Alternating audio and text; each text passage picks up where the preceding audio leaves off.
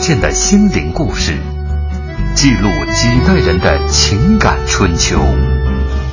周一至周五二十一点，我们和您一起重温那些年。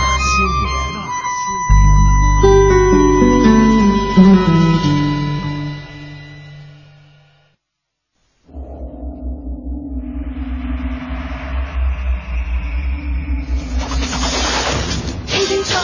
不用錯失，講清楚，不用錯失，可不可？試試探前感覺如何？說清楚，不用錯失，知清楚，不用錯失你跟我，試試如何有沒有結果？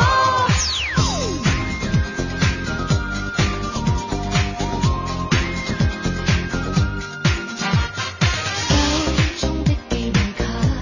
和玫瑰花一扎，代替你的個花。能打臉這心意再刻畫，如逐格定拍下愛情每一下。只知跟你越接近濃，情感覺越震撼。誰合襯，誰合襯，沒有沒有沒有問，感覺越震撼，前人刻骨銘心，完全是有幸，是信任令我勇敢。聽清楚，不能錯失，講清楚，不能錯失，可不可？試試探前感覺如何？說清楚，不容錯失，知清楚，不容錯失你跟我，試試如何有沒有結果？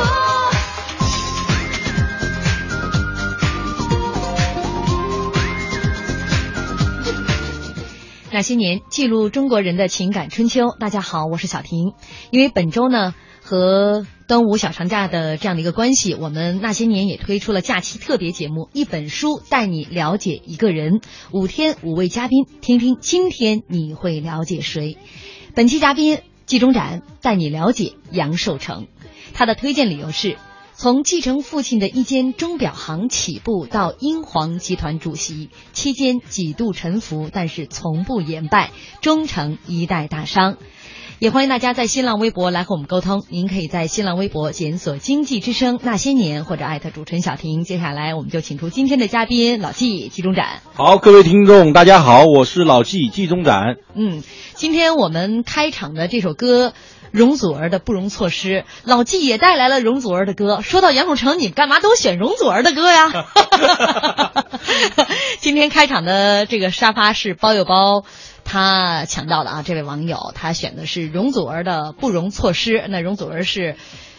杨受成这个英皇旗下的一位艺人。艺人，这个容祖儿八零年出生的，嗯这个在十六岁的时候就就被签到了英皇，然嗯后一直受杨受成提携。咱们今天是说容祖儿是吗？ 对，但是关于容祖儿和杨受成中间啊，确实有很多这种谣言和误会，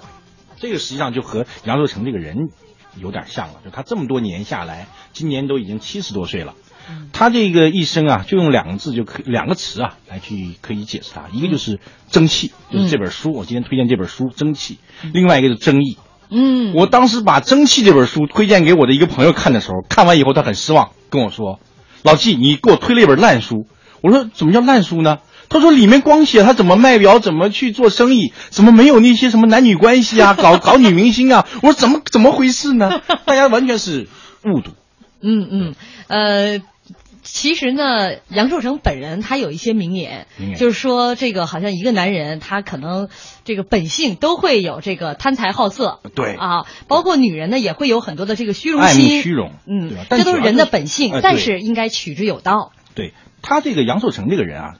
说老实话，从他这本书里能看到啊，非常真实，嗯从来去不避讳，就是不避讳自己的一些想法，嗯不避讳对周围人的看法，也不避讳他遇到的一些困难，嗯，对，所以他说的都是非常真实的，包括他这个书名起的争气，珍惜。你就没有那个特玄玄乎乎的。对呃或者说听听起来特高大上的，就是一步一个脚印。对，这可能个跟蒸他汽啊的，蒸汽实际上你要是了解那种他生活的那个年代，嗯香港那个年代，那正时候正是那个香港精神嘛，嗯，对吧？嗯就像我今天还推荐了一首歌叫《狮子山下》，嗯罗文唱的那个，我每次听这首歌呢都很感动，那就代表一种香港精神。有一年香港特首曾荫权前特首还推荐过这首歌，嗯就希望能够重新汇聚香港精神。香港精神就是拼搏奋斗，嗯。但是杨其守实成又这个对，这个这个词在杨守成身上也他有又着给他很增好加了另外一个含义，就是说除了拼搏奋斗以外，还要享受生活。啊嗯嗯，对，呃，就像他那本书开场写的，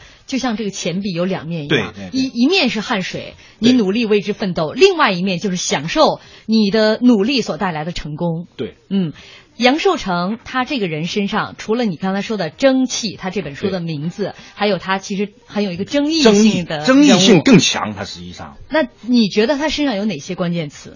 我我认为他的关键词啊，就是第一呢，就是争气，因为这个人确实太争气了，嗯他的这个经历绝对是传奇。嗯，像他这样真的是几经沉浮，嗯绝对争气。这是第一个。对啊，那第二呢，我倒认为就是香港精神，香港精神。对他把这个香港精神啊，又赋予了更深的含义，就不能光去做世界，而且要探世界。嗯就是探世界是享受世界嘛，对吧？嗯第三呢，就是很多人都说他是香港娱乐的娱乐行业的一把手，嗯就最牛的那个人，嗯对吧？实际上就这三个关键词，我认为这三一定要个关键带词。到它，好，我们今天这一小时的节目就从这三个关键词方面来梳理杨受成，呃，起家的每一步啊。说到这个杨受成的起家，跟他的父亲有很大的关系对。嗯，对他父亲呢叫杨成。 所以他起的名叫杨寿成，就是希希望这个儿子嘛，因为潮州人嘛嗯，就很重男轻女。他就是说，第一呢，叫杨寿成呢，就是就像我我我我的名字叫季中展，我给我儿子起名叫季小展，传承这么这么一个意思，这是第一个啊。嗯第二呢，就希望他能够承承就承担。我觉得你承担们他主要是起名字为了省 事儿。一个是省事儿，一个是自 恋了，对吧？实际上就是把他们这个很大的这种愿望啊，寄托在孩子身上。嗯所以他儿子呢就叫就杨寿成，他他是叫杨成长子嘛？啊，对对对。嗯，他这的个父亲其实早年是从潮州跑到了香港做对苦力去了。他父亲实际上是一个不安于现状的人。他一九一六年出生，三几年的时候就跑到了香港，想去打拼嘛。嗯那个潮州人基本上都是要出去打拼，要说爱拼才会赢，对吧？他到了香港以后，发现这每天过的生活和在老家也差不 多，说得上老家对是种地呃，对，他在香港就做苦力，做的非常辛苦，在码头去扛麻袋嘛，扛大个儿，对吧？吃了上顿没下顿，他就觉得如果人要这么过，一点梦想没有，跟一咸鱼天不好一像样也吗？就能挣一块多钱，没有一块多钱还，没一块多钱一。块多钱，那在香港已经那时候已经很了不得，他根本挣不了那么多钱，就基本上吃了这这顿吃饱一点，下顿就要吃少一点，嗯就过这种生活。他就有点像当时周星驰说的，人没有梦想就像咸鱼一块嘛，嗯对吧？所以他就是一直想去有一些突破，但这个确实是有的时候也看运气、机会，嗯就是他他的一个码头工人，一个工友嘛，嗯捡了一块二手手表，然后呢，这个工人也也没钱吃饭嘛，就把这手表卖给他了。这个杨成啊，确实手很巧，鼓咚鼓咚就把这个修的还修好了，嗯，然后呢就把这个给卖出去了，卖个还不错的价钱嗯。他发现哎这个挺好，获利了数十倍。哎哈对这个挺好，然后就开始做大二家手生意先了。是那他买这块二手不走的这个手表，才花了几毛钱，没卖出哎几去，几毫子，嗯对吧？然后最后卖出去给就花了几几块嗯钱。对，一下子他就发现哎，这是个机会，嗯因为对于他们来讲，就是工资不出头嘛，他想自己做点小生意，就开始做这种二手生意。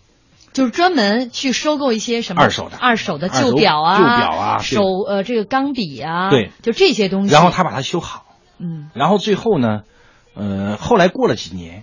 呃做得越做越大嘛，就在杨寿成出生一九四二年嗯，就开了一个叫成安记表行，嗯就，租了一个小小门脸儿。那家是当时是因为战乱啊，对就跑了，把那19个小门脸几块钱就租一给九了四他。一年、一九四二年那时候是英军刚要去打香港嘛，刚、嗯呃不是日军是到香港嘛，嗯所以当时很多人就开始往外跑嘛，就把那个小门脸儿就租给他了，嗯他就相当于已经有事业了嘛。嗯，对终于算是事业的起步，对这跟摆地摊儿是有一个质的区对，别的。所以后来呢，英皇集团嗯就把这当做他的这个创业第一年，所以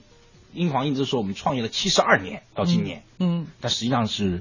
算计成安记成安记表行啊对所以比英皇比这个杨寿成还要早一年。嗯，对，杨受成其实这个从名字可以看出来哈、他那个对书中也介绍了成安记成呢，是因为他父亲嘛，对对对。呃，杨是呃杨成对用名字当中的成字对，但实际上他安父是亲其不实是实际上他们也不姓杨，嗯他们是姓吴，嗯就他父亲应该是姓吴，因为太家里太穷穷了了，就过去就是把这孩子啊，就是放给一两家人养，一家姓杨，一家姓严，嗯所以他就姓姓杨了。嗯嗯。哎，对，所以这个名字其实也是体现了当时他父亲做生意的时候，只有那么一点愿望，就希望这个生意做得平平安安的，能因为毕竟是在一有个饭吃战乱的对大环境下对在这儿就不错做生意。但是后来他父亲做了这个表行啊，说老实话，就他父亲是善于从零到一百这个阶段，嗯哎，做的还不错。嗯就包括杨受成五六岁的时候，他父亲买了一辆车，啊，行，这买辆车的事儿，咱们广告之后再来跟大家分享。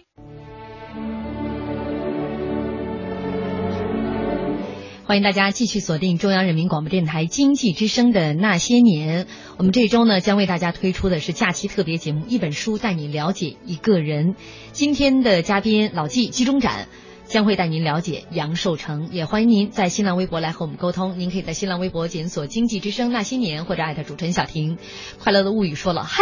关键时候就断了，关键时候得让给广告。刚才我们说的关键时刻是，呃，说到杨受成的父亲对杨成在香港跑码头给人做开苦力的时对然后候对，因为给人修一只旧的，收购了一只旧表，收购了一只对二手的旧表对。而且是不走的一只表，对坏表，对他一晚上给人修好了，结果第二天几块钱卖出去了，嗯从此就开始做起了收购二手物品，修完之后再卖出去这样的一本事。然后生意最，后就有铺头嗯去开表行，嗯，然后又做的还不错。生活也慢慢好起来然后了。到了杨受成六岁的时候，他家都能买起二手汽车，买实际上一手汽车，相当于是。嗯，当其时实他就从此可见，以此可见，他父亲也是一个挺有意思的人，他父亲是一个特别有趣的人啊，嗯就是属于那种特别这愿也意也啊去，愿意挺哎尝鲜哈、哎、对，就是思思想先进，嗯心灵手巧，又会做木工活，嗯又会修手表。但是他们对吧家那些铺面，都是他自己装修，自己用木木工活做的嘛。对自己那些广告招贴啊什么的，都是他自己弄的。当然，他父亲也有一点不好了，就是说很多人都说说杨杨受成像杨成，嗯，就是就是有一点点好色了。对吧你不用替他们开脱， 对，所以这一 反正你也不是英皇旗下这个的人。直接就导致了他在一九五四年，嗯就在杨受成十二岁的时候，十一岁多一点儿的时候，嗯家里遇了一个比较大，就相当于他爸遇到了一个栽了一个很大跟头。他的父亲对在这个有大儿子之前就又娶了一房，那时候香港呢还是允许好像有那时候三还妻四是妾延的啊。延续那个清朝的那个时间的法律，因嗯为殖民、殖民地政府啊，那时候他就嗯多一事不如少一事。香港到了一九六几年，快一九七零年的时候才废废除这个，就才实行一夫一妻制。嗯，所以说杨受成的父亲呢，那个时候就有了三妻四妾，尽管生意做得紧紧巴巴的，也不算说多么大的生意，嗯他是个大家但族啊是，是他父亲妻妾最后成娶群了四个太太。嗯他杨受成家里有十六个兄弟姐妹，嗯杨受成有他是老五个弟弟，十个妹妹，嗯 大家族十六人，浩浩荡荡。嗯，对呃，其实这个。当时看是父亲挺紧巴的，后来呢，家里边遇到了很多的事情，也多亏了这些兄弟姐妹。互相帮衬，对没错所以当当时啊，一九五四年的时候，他父亲栽了个大跟头是怎么呢？就是他碰到了几个人，嗯然后那几个人就说说一个寡妇带着个女儿，说被这个寡妇的这个大白哥给骗了，嗯欺负了，把钱全都抢走了。所以当时他们说，咱们搞个局赌个局吧，设个局，因为他这个大白哥呢喜欢赌博。那我们就干脆几个人凑个局，做个天仙局，把这大白哥给赢，把他赢得倾家荡产。嗯，结果呢，他父亲一看，哎，这个本来也不想去弄，结但是果主要发那现个孤儿寡母长得都太好长得看都了嗯不， 错，有一个人还长得像冯宝宝，哎，觉得哎挺好，那就那就动了恻隐之心，嗯大侠之风上来了，然后就开始去做，结果发现是什么呢？人家是设局骗他，嗯最后呢，把他骗的是真的是倾家荡产。嗯，就还好，那个老千的那个赌局的那个主，就是相当于这个主要主要的这个这个老千啊，还是不错，给他留了一些钱。嗯当然，这个也也中间有一个故事，就是说那老千说，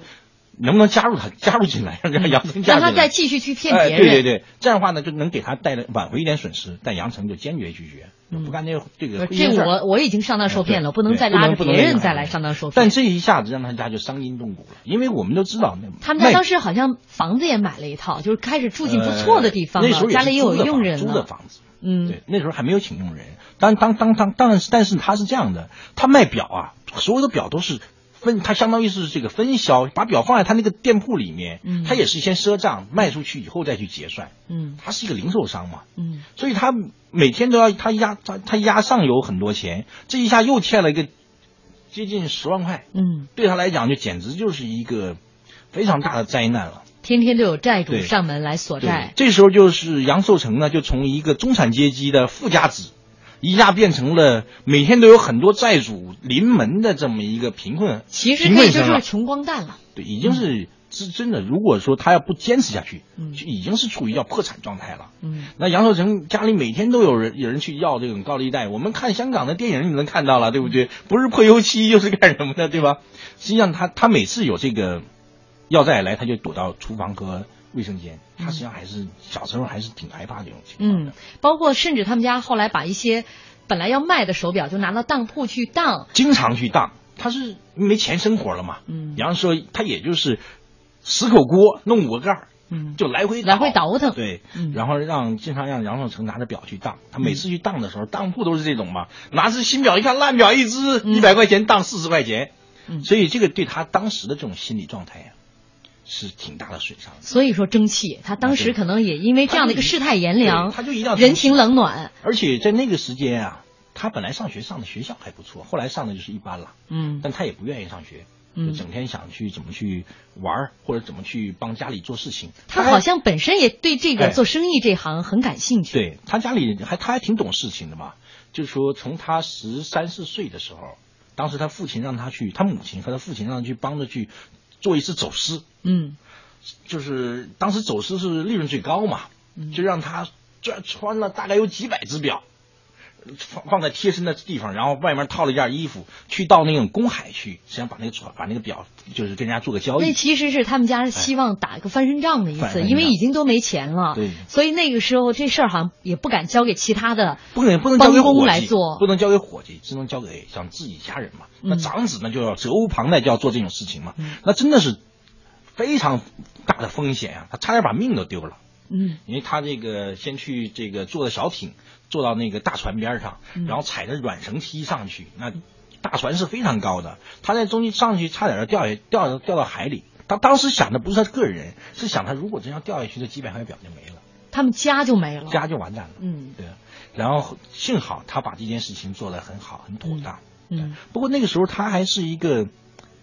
挺懂事儿的一个孩子了，就嗯知道愿意为家里去做分担。而且我觉得对当中有一个小细节，他就是坐那个小艇，嗯五啊块钱，人家管他那个小艇的那个主人对说，管出这趟海五块钱，他就这样他会来涨价回对来回十块钱。他说。我你只有我只有五块钱，你反正在那儿呢，也只需要等我十分钟就行。对对对对你回来你也是跑一趟空船嘛。对，然后那老板说：“那好吧，你上来吧，五块钱。”结果在路上，这老板就说：“咱俩赌一把，我猜你十分钟肯定下不来。如果说你十分钟能下来，我一分钱不要你；十分钟下不来呢，你给我二十块钱。”当时他对坚当决他不赌。他不赌，他就觉得赌的话，他这个就是相当于赌的话就成有成本嘛。嗯，他后来就这坚个决不老赌板，那个开快艇的这个人，其实也挺有心要戏弄一下这个孩子对，就故意让他这个小艇啊，让他坐在这个最就靠风浪浪很最大嘛的地风浪很方。大。对，嗯但后来这个他确实是在那个那一件事情上，确实是对他的这种一辈子他都记得住嘛。没错对他，的下感了动很大。下了船以后，就是他揣了全部的钱，对下了船之后已经走出了几步了，又回来对给了这个船工多给一多块给钱，了一块钱。对，就可以看出来这个老兄啊，就是杨受成这个人，确实是就用用北方话来讲敞亮， 对吧？那时候他才对十二岁， 12岁嗯 对，从此以后呢，他更加不爱学习 了，他不爱学习，但是呢，从那那一刻他就一下就长大了，嗯，真的长大了。嗯，他不爱学习呢，他那时候就开始帮家里去做事情嘛。嗯像他父亲啊，一都真的不是一个好的生意人，他父亲是能善于把零做到一百，往一百以上就不知道该怎么办了。嗯管钱也管不好，然后呢，做生意也做不好。嗯所以杨受成呢，作为长子呢，就必须要每天去花功夫去思考嘛。嗯说那时候他发现买表的人到底是谁呢？他就开始经常跑到启德机场，那时候香港的老机场，嗯，去看到外国人去兜售，嗯跟人也也顺便练一点这个英语了。跟秀水街差不多，啊，对对对对对。然后这个时候呢，他就认识了他们家原，就是见到了他们家原来的一个邻居街坊，嗯那个人就经常带着就日本人过去去旅行啊、旅游啊， 嗯嗯然后这时候他就开启了一个新的这么一条路，就是经常带着日本旅行团、外国旅行团到他家里去买表。嗯这么几年下来，外债全还清，他家还开始赚钱了，嗯嗯，就说明这杨寿成这个厉害。嗯，对，他就开始找到了做生意的门道。找出而且门道他也发现他父亲在做生意方面有几个缺点，缺一点就是极多他们对家虽然说是做手表的分销商，但一直做的都是没名名字，就是三线的这种小都是品牌。啊国产就是国产手表，都是小手小小小嗯品牌，像这是吧些大品牌呢，他们家一直都也都对以小本儿经营。对但是在这他们当时在那条街叫做上海街，嗯上海街经营了很多年，钟表一条街但那是钟但表一一条街直就是这样的一个小本生意。而且他父亲呢，也不善于跟周围的人往来，嗯别的人家就是这个表行的这条街上的其他生意人家，除非是过个寿啊，开个张啊。比如来宴请他们家的时候，他父亲只是随礼，但对从不参与。他父亲实际就像小婷刚才讲，就是问题比较多了，嗯一就是说不善于打交道，嗯第二呢不善于扩大经营，嗯就往上走嘛，往上游走嘛。嗯实际上再一个就是他在内部管理的时候，包括他发工资也是随意性很强 的，对吧？今对天对，待他的员工呢，对几号发工资随心，嗯，对吧？或者是随他现在手头紧不紧，嗯，他就发现他的这些员工啊，这个你可能在就是他父亲。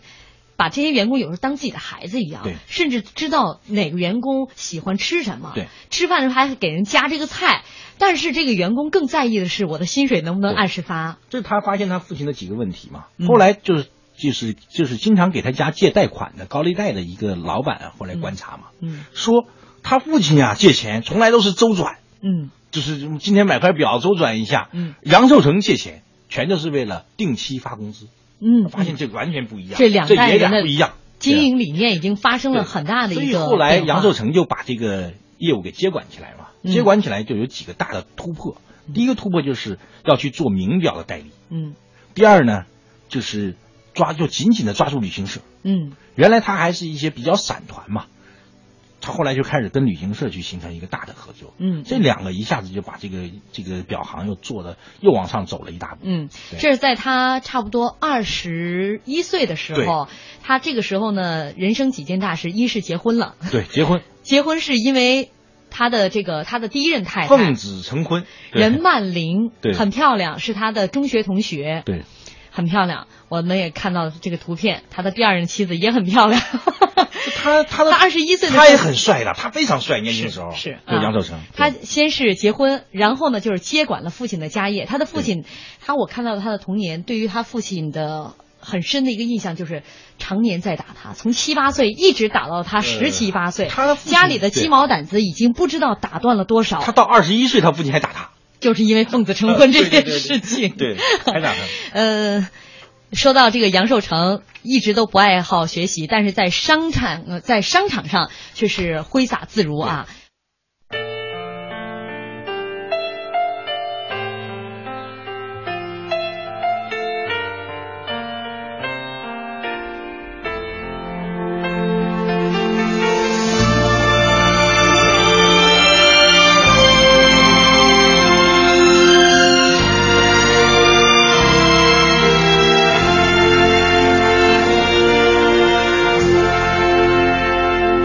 人生纵有欢喜，难免亦常有泪。我哋大家在獅子山下相遇上，總算是歡笑多於唏噓。人生不免崎岖，難以絕無掛慮。幾時同舟在獅子山下且共濟，拋棄區分後共對。放開彼此心中矛盾理想，一起去追，同舟人世相隨，無畏更無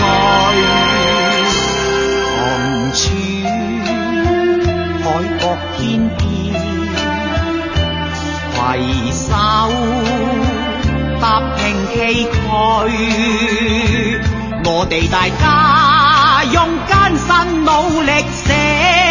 下那不朽香港名句。现在大家听到的就是有着香港精神的 这种理念的歌曲《狮子山下》。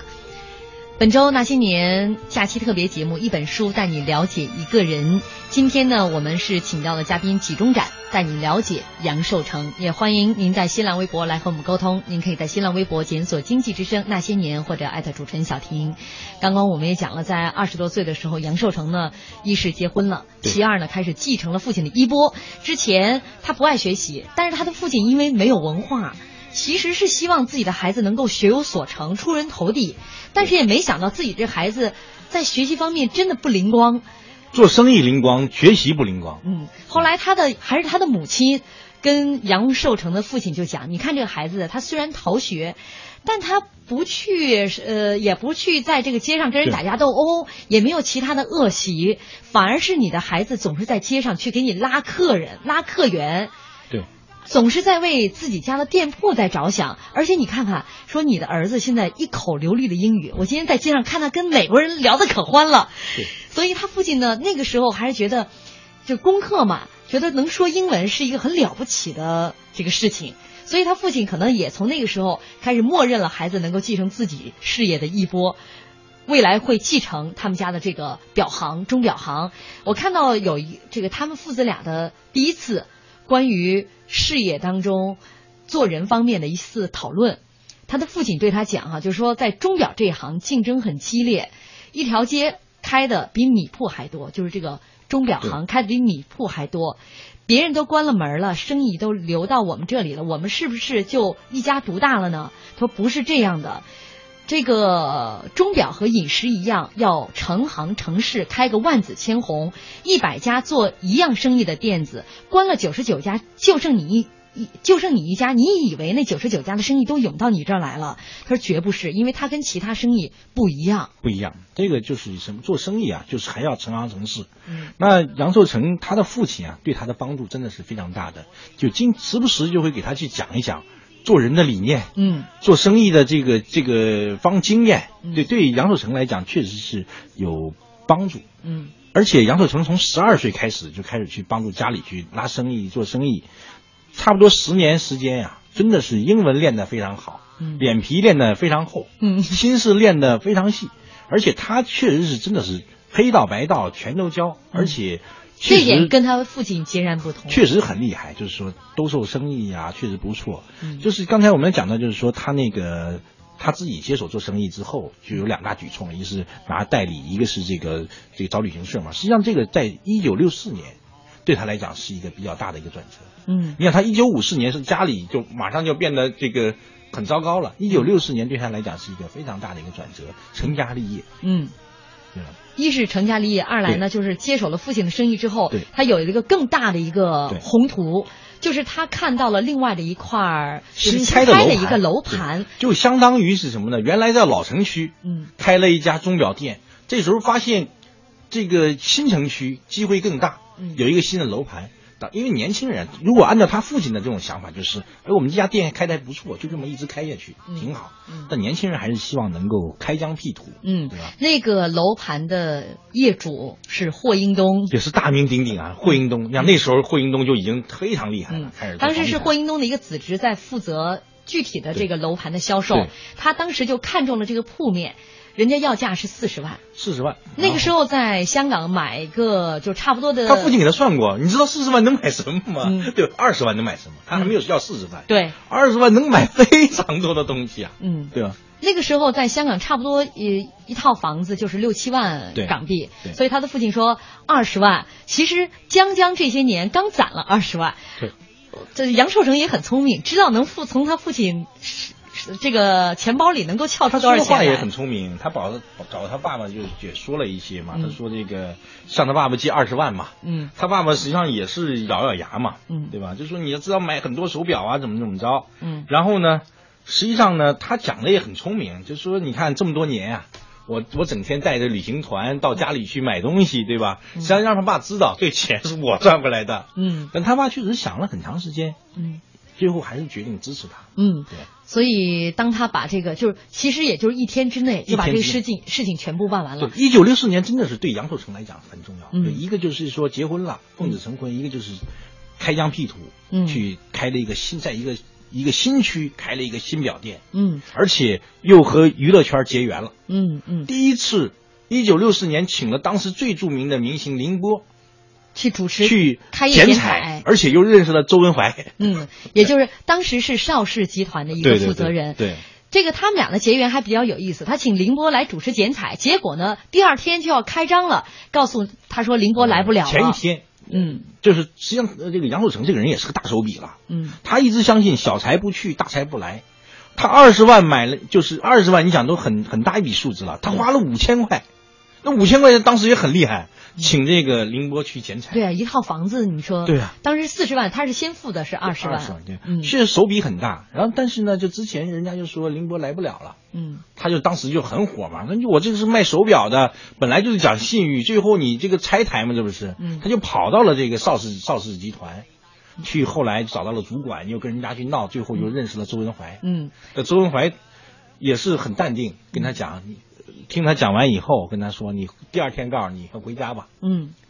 后来他想想，你看这些人结有果有城府啊，对不对？当时就能决定的事儿，你非得撑我一天，嗯对对吧？嗯，呃，因为第二天周文怀给他打电话的时候对是告诉他没问题，我们一定按时对对来对给你来剪重新排班，儿，对，嗯重新排通告，嗯，凌波一定会去。对对他由此也这个想通了一个道理，就是很多事情他抻你一下，就告诉你对你其实欠他了一个人情。对，嗯确实是，就是很多人，就是杨受成是一个非常善于观察和学习的人。他包括去跟这些什什么高利贷呀、去学习，包括和这些商人去学习，包括和他认识的每一个人去学习，真的是很了不得。当时他新开的这家钟表店叫做天文台。天文台，嗯，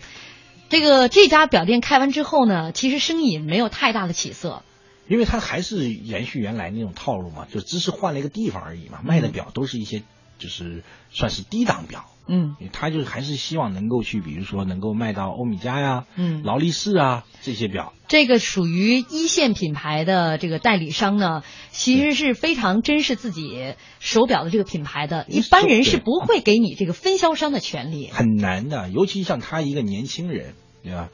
大家不会给他那么多机会的。嗯然后他就开始去死磕一他其确中实一个，他确实是很厉害了，他就是就死磕了，嗯就是说，包括他就是去那个就是欧米茄的一个代理商，嗯，在香港代理商、嗯跑过去，天天去，天天去，嗯去了实际上也会被拒绝，因为那个老板叫贝利恒，你嗯去了也拒绝，因为他不会把一个这么贵重的一个表，这么重要的一件事情交给一个年轻人去做。嗯后来呢，去的多了嘛， 嗯，就他去的多了，他有一有有一有几天被人家呵斥以后不去了，关这键是秘书都不习惯了。对他跟这个女秘书的关系搞得很好，对女秘书就就感觉他他不去就像失恋一样，嗯，对吧？他他后来每天又哎去就跟人女秘书聊会儿天儿，聊会儿天儿。嗯后来呢，这个贝利恒啊，确实也很出很厉害，嗯就把他叫过来，就说让他到办公室里跟他聊两句，嗯说我去了你的店，嗯感觉不错。嗯三个方面：第一，你的店装修的还不错，嗯店面还挺好；第二呢，你的伙计都很懂礼貌；嗯第三呢，你呢在里面做的事情啊很得体，嗯所以我希望能给你个机会。嗯但是呢，欧米茄是肯定不行了，嗯给你天说就代理。嗯，后来他做的实际上是就是做的他，这个欧米茄的副线，哎、对，做的是天说。嗯，后来呢，他把天梭做得非常啊，成哎对功，，嗯但是做光做天说，他还觉得还是缺点什么嘛，他还想做欧米茄。后来这个贝利恒呢，就就离开了嘛，嗯就换了他弟弟达里奥在那个做在香港做这个表行的老板。然后实际上贝利恒走之前也推荐过他嘛，嗯，但是你看他对兄弟俩的做法完全不一致对。对于这个哥哥呢，他是三顾茅庐，我对不停的去求你。结果呢，他知道他的哥哥像他的弟弟，其实是赞誉有加，对他是充满希望，说对这是上海，就是在在香港在这香样的港小伙子是特别非常不错优。秀、非常勤奋，对吧？然后他就不主动去投怀送抱了。对，这时候他开始想了一些招数和方法，嗯嗯哦，比如说他说我如果要做欧米茄，我要跟珠宝放在一起，嗯啊，达里奥一听，这个确实是符合达这个欧米茄的调性嘛，对吧？嗯你跟珠宝放在一起，然后让他去回去，你写个计划书吧。实际上当时也算是给他机会了，嗯写个计划书，他回家跟他父亲两个人密谋了一夜，后来决定改名英皇珠宝，呃，英皇钟表，呃，什么珠珠宝公司呃珠宝公司，嗯，对，让人感觉一下子就高大上了。也就是今天英皇集团呃的对这个由来，他一下子就从了么？什么这个这个成成安表行、嗯 到这个天文台，一下到了英皇，嗯，哇，这一下子就立马高大上，能匹配这个欧米茄和天梭这种。他拿下欧米茄没多久之后，他嗯也又把劳力成士功的对拿下了劳力士，又把劳力士拿下来了，而且他后来越做越聪明，他既然有了这个资本之后，他有了叫价权。他经常到人家这个库房那儿就说：“你有多少库存货，我对全部拿走，但是你必须低价给我，比如打个五折。好处是我给你全部给你现金。”这个他就是特别符合互联网思维了，嗯在那个时间，就是包括他做生意的这种头脑是非常灵光的。嗯，就首先第一做高做高端，嗯，然后呢做高端还不行，还要拿最好的条件，嗯对吧？就刚才小婷讲这个，所以确实是杨守成做生意真是很厉害，嗯一下子就把这个这个英皇啊就做起来了，嗯然后做到了一九七三年上市。嗯嗯，就是它又增加了一些产品，增加了一些呃业务，最后就变成好世界投资上市。嗯嗯，你想在一九七三年上市，这很了不得啊！没杨受错成，嗯，这当时他刚才刚做了开始，九年啊，他就已经是一个上千万的，就上市之前就是身家上千万了，而且其实他刚刚开这个有了天文台之后呢，就。当时想买捷豹这个汽车，啊又对买不了一手的新的，就买二手。对认识了谢霆霆锋的的父父亲亲谢贤，谢贤当时一个很著名的一个演员了，他还不知道是谢贤在出售他的二手车，到了谢贤家里看谢贤正在打牌， 就这个杨受成啊，真的是和娱乐圈的渊源是特别深特的。别你深想，一九六四年认识了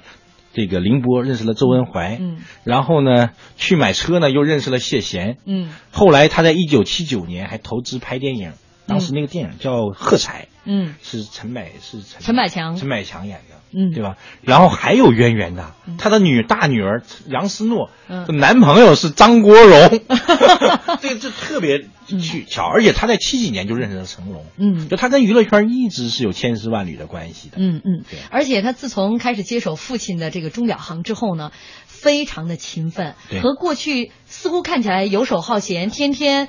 逃学的这个孩子，感觉每天他都在街上逛，焕然一新，完全不一样了，完全不一一样。说每天在钟表行，呃，钟表行里边有超过十二个小时，他每是一天个早工晨作狂，他是工个作狂严重的工作狂，嗯非常努力的工作。他每天不止十二小时，他真的是一周啊，差不多要在要工作一百二十个小时，嗯。非常勤奋嗯。，那目前看来，呃，杨受成的生意似乎从起步到上市做得顺风顺水，但是接下来我们广告之后，我们要说到他人生当中的最大的一个跟头。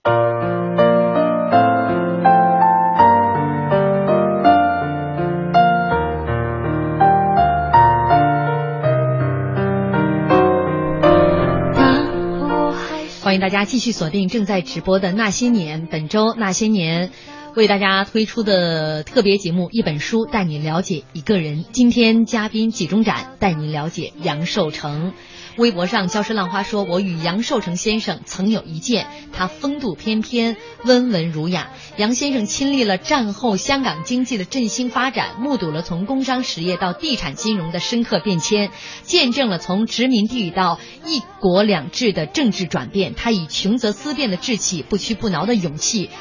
赴港报国的壮气，从钟表店做起。中诚一代大商，使经济事业在香港、在内地蓬勃发展，功绩永存。看看这位听众朋友也说到了，他后来做地产，说的一其实他从他的英皇上市之后啊，他什么都做，呃做金融他、啊房地产、金融、做传媒，传媒，他那时候他也做了一个报纸，嗯，但是那时候就没有他后来做的那么成功了，他当时的报纸做的不太成功，做对金融做的也不太成功，都不成功。嗯对，那时候他有点膨胀了。当时有人去评价他嘛，嗯说杨仔啊，就是就是就实际上就是小杨了，嗯对吧？你这个人啊，在公司内部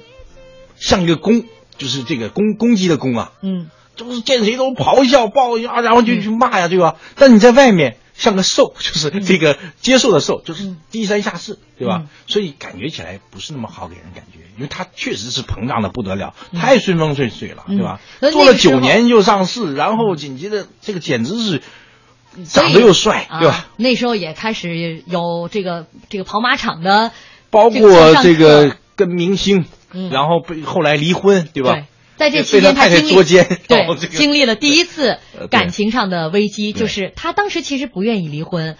他书中对写到，他曾经下跪求他的妻子不要离开，因为毕竟他对妻子是跟他一步一步打拼出来的。但他太太是一个比较刚强的人，嗯对啊，他后太太后来是出走到了美国，对但是在美国发展也不太如意，回来之后竟然 又进入到了英皇集团，呃，任去经美理国待了职八年，实际上不善理财，给的钱全赔光了，嗯然后就赶快回来了。嗯，我们接下来要说一说杨受成在他顺风顺水啊，而且身家上亿的情况下，在一九八三年，当时香港的金融风暴，他把太多的钱，当时香港的这个银行的贷款是达到了二十厘。很高了，他在这个汇丰银行压了贷了太多的钱，投资到房地产。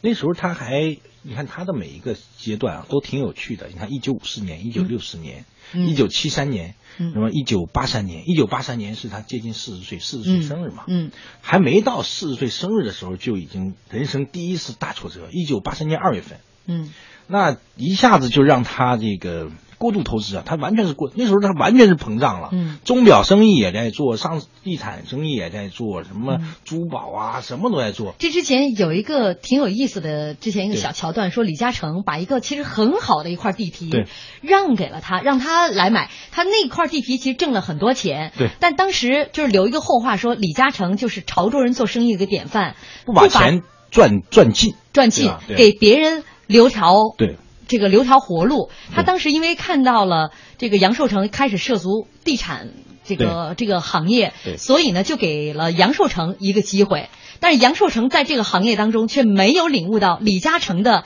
这种投资的智慧，他就是那时候就是确实还是年轻气盛，膨胀嘛，嗯包括他买劳斯莱斯，嗯你想那个时间段买劳斯莱斯，那就完全是烧包嗯嘛，对不对？就可以看到这个这哥们儿在那个时间已经确实是膨胀了。嗯结果突然一夜之间一下汇丰银行给他打欠电话了汇丰银行当时是还有一个插曲，嗯他弟弟结婚，嗯八二年，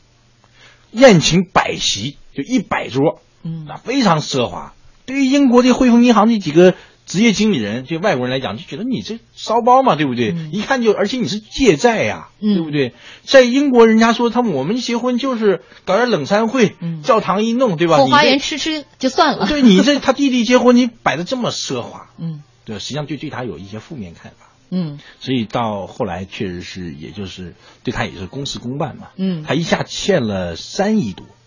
三点二三点二亿，嗯而且是要在八年之内还清，嗯一下就破产了。他的嗯劳斯莱斯被收走了，嗯信用卡被收走了。嗯但是还好在什么呢？就确实是他机会也比较好了，就是说当时还让他们的几个姐弟还继续上班，在公司上班，嗯。去做生意去还债。对于他的两个妹妹是呃特别觉得受到屈辱的一幕，就是他们离开自己的这个公司，甚至要检查他们的皮包里面看有没有夹带。对他幸好是把钱啊欠的是银行的钱，如果是欠给另外一个公司或者是同行，嗯这个公司也就没了。嗯那，欠给银行，银行是留着公司没有用的嘛，嗯还是希望你要把钱还回来。所以说希望他们八年之内把三点二亿欠款。对。对，全部所还以清杨受成呢，确实也是想了非常多的办法了。杨受成，我看到那一幕，说自己走在街上，留给他的所有的财产，一副眼镜，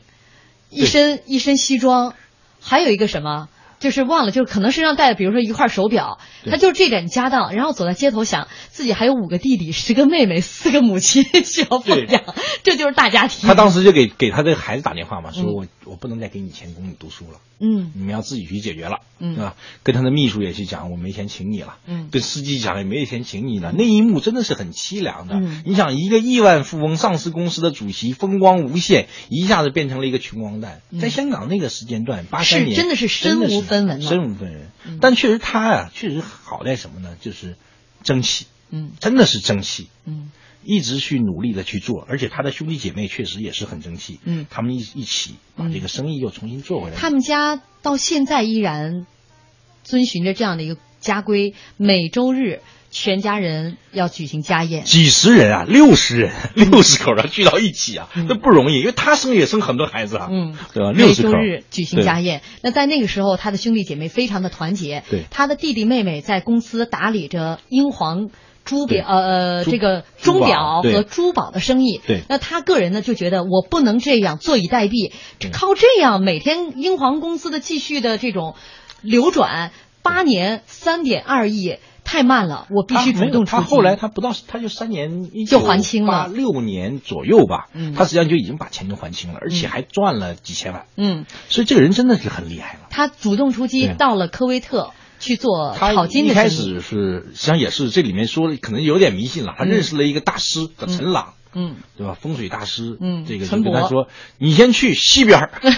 他西去哪儿啊？就去了科威特，赚了点钱。嗯，后来让他去南边儿， 然后又去泰国，又去赚钱了。嗯说老实话，就是当时陈伯在一九八二年的时候还曾经说过，你有牢狱之灾，嗯而且不嗯一九一九七几年的时候嗯，嗯一九七九年，当然这都是一些对他自己的这种他的回忆对啊、对对他的这样的一个回忆。对呃，我是觉得他自己还是有有个人的一些打算。对你比如说，他研究了半天，哎，觉得就是这个地方，就科威特，他也有人脉关系对，跟科威特的皇室宗亲有一些这个这个人脉上的一些资源。所以对充分利用了他所有的人际关系，很快就在科而威且特这个也打是开在了他局过去的面。积累。他在这个公司没有破产之前啊，一直在做金融嘛，嗯所以他就后来也开始做外汇嘛，嗯所以科威特开始做外汇，嗯因为香港是个金融中心嘛，确实他做的也确实非常好，嗯，然后在几年之内就赚了几千万美金，嗯啊，非常厉害了，嗯这个人，我们说到这个一九八三年，算是他个人在生意场上跌的最大的一个一跟头个嗯大跟头吧。然后之后，他就真的是顺风顺水。后嗯来他就是到了，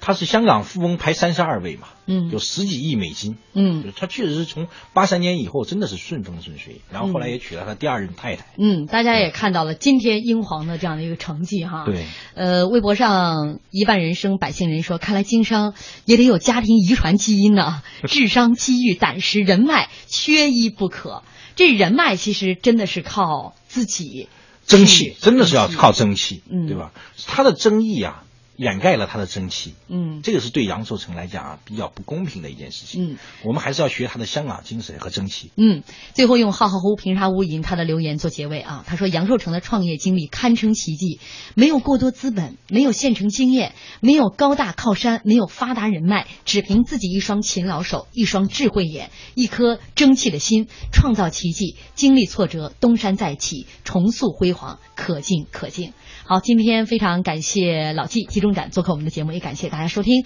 明天究竟是哪位嘉宾带来呃带您了解哪一位人呢？ 我们明天再揭晓，明天再见。一直以来，别人给我勇敢。Believe me。